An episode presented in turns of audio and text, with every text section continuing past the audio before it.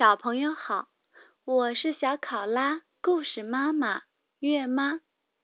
今天的故事为《小睡熊波波》系列四，波波看马戏。德马库斯·奥斯特瓦尔德文图，白木易，海燕出版社。仅以此书。献给全天下的父母和孩子。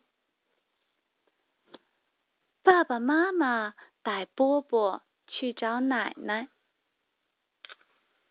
一家人在咖啡厅里碰了面。你想喝点什么？奶奶问波波。汽水。波波，走。马戏表演就要开始了，奶奶抱起波波，你真是越来越重了。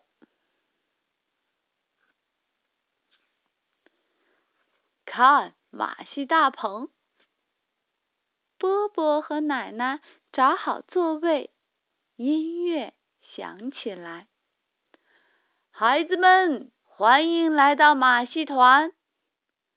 花衣服小丑高声说：“想开始吗？”“想！”孩子们喊道。“说什么？再说一遍。”“想！”孩子们又大声喊。这时，另一个小丑跑了过来，一不小心，他们撞在了一起。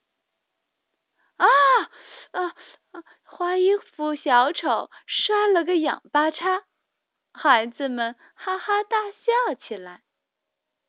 花衣服小丑很生气，大叫着，他飞快地追上去，在另一个小丑的屁股上狠狠地踢了一脚。这时，魔术师带着魔术箱。出场了，那个小丑赶忙躲进箱子里，把箱子打开。花衣服小丑愤怒地说：“魔术师打开了箱子，可小丑变成了一只猩猩。猩猩跳出来，花衣服小丑在后面追。”眨眼间，星星又变成了一头大象。